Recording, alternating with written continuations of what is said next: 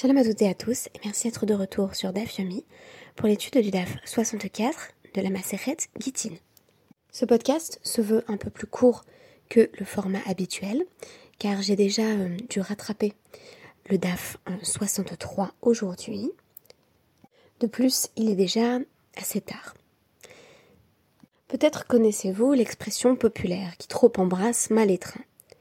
Il me semble qu'elle fait office d'illustration parfaite du DAF du jour.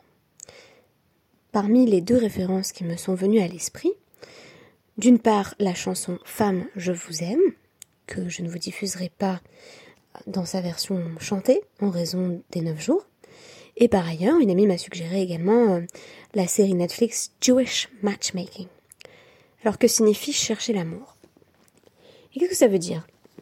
Quand on affirme avec Julien Clerc, femme, je vous aime. Femme, je vous aime, répète-t-il presque obsessionnellement, vous êtes ma mère, je vous ressemble, et toutes ensemble mon enfant, mon impatience et ma souffrance. Femme, je vous aime, femme, je vous aime. Si parfois ces mots se déchirent, c'est que je n'ose pas vous dire, je vous désire, ou même pire, oh femme, femme, etc., etc. Alors, je pense que les paroles de la chanson peuvent mettre un petit peu mal à l'aise les personnes qui ne sont pas familiarisées avec les grands classiques de la chanson française. Mais qu'importe. Que signifie femme je vous aime en tant qu'archétype de la mère, de l'enfant, de la femme objet de désir Ici se mélangent des modèles et des représentations particulièrement diverses. C'est un peu comme, euh, je pense que ça me servira d'exemple pour vraiment comprendre ces quelques lignes du DAF du jour. Ces gens qui vous disent euh, je veux absolument trouver l'amour, donc je rencontre plein plein de gens je rencontre tout le monde, euh, je prendrai n'importe qui, je veux juste quelqu'un, ce que je veux c'est ne pas être seule. Et des personnes comme ça, peut-être dans, votre entourage, vont multiplier euh, euh, les dates ou les shidurim en espérant juste trouver quelqu'un, avec une représentation là encore très abstraite de ce que pourrait être cette personne, en disant clairement, pour des personnes qui ont une lucidité suffisante, tout ce que je veux c'est trouver quelqu'un, et puis j'ai pas des critères extrêmement précis en tête, n'importe qui ferait l'affaire. Trouver l'amour sans avoir personne en tête, c'est bel et bien le cas qu'on rencontre dans notre Gemara.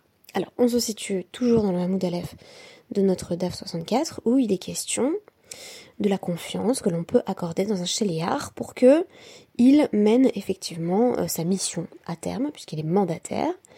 Euh, donc, j'évoquais dans mon podcast précédent, qui s'appelle um, The Seven Habits of Highly Effective People, j'évoquais particulièrement les exigences euh, et les différents niveaux d'exigence qu'on peut avoir vis-à-vis du chaliard, de l'envoyé, mais aussi des, témoins, dont on considère qu'ils ont également une shlichut, une forme de représentation par extension euh, du mari qui souhaite se divorcer.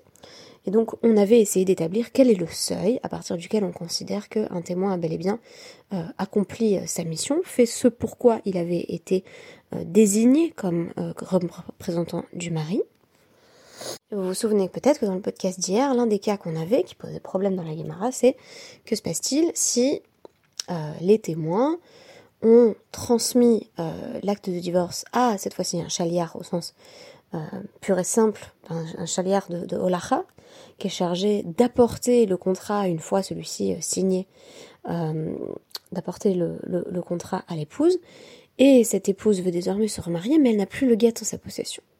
Donc on a ici un enseignement de Rabbi Yochanan qui nous dit si le mari dit j'ai donné le guet au chaliard et le chaliard dit oui c'est vrai